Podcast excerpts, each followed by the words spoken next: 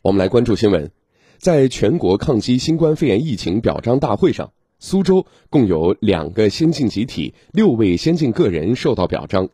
昨天，市委市政府举行仪式，欢迎抗疫英雄载誉归来。来听广电全媒体记者黄冠华、徐坚、郑晨报道。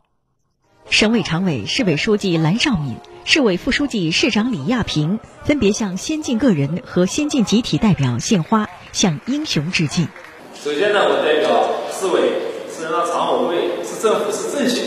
对同志们表示衷心的祝贺。疫情爆发以来，你们不畏艰险，不辞劳苦，不惧牺牲，用肩膀扛起庐山的责任。苏州人为你们点赞，大家都是好样的。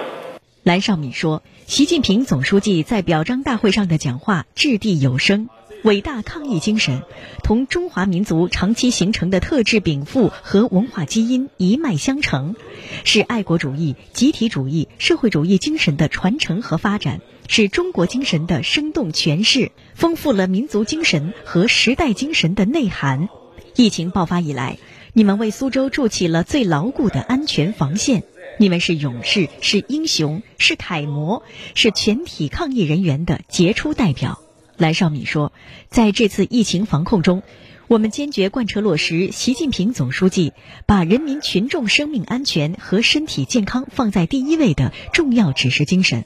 牢牢守住国门、院门、厂门、校门、脑门。苏州作为江苏最早发现疫情的城市，防控难度最大的城市，做到了防控措施最严格、防控效果最好、复产复工效率最高。蓝绍敏要求各地各部门各单位要慎终如始，和全市人民一起，始终绷紧疫情防控这根弦，全面做好外防输入、内防反弹工作。切实做到应急处置敢出手，科学管控出准手，再接再厉，再立新功，为夺取全市疫情防控和经济社会发展双胜利做出新的更大贡献。苏大附医院呼吸内科护士长、全国抗击新冠肺炎疫情先进个人钱红英激动地说。我将加倍努力，为我们的健康中国、健康江苏、健康苏州贡献自己的一份力量。那么，我作为护士长的话，我当然也要带动我们的护士妹妹一起加油干。苏州市交通运输局运政稽查支队一大队大队长、